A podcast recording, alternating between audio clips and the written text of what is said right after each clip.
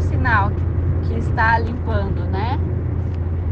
É, quando começa, consegue falar sem dar significado.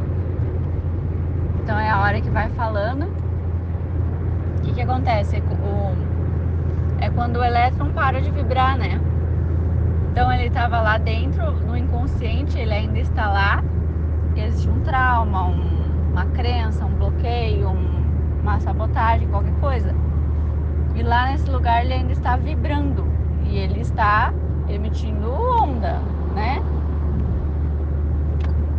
Quando isso acontece, que é o, o nhoque, explicando o nhoque cientificamente, quando ele passa para o consciente, não necessariamente na hora que passou acabou, não, porque ele continua emitindo vibração se você não para de sentir, porque é como se um nhoque puxasse vários outros, né? Quando ele passa do inconsciente para o consciente, ele fez o tal do salto quântico.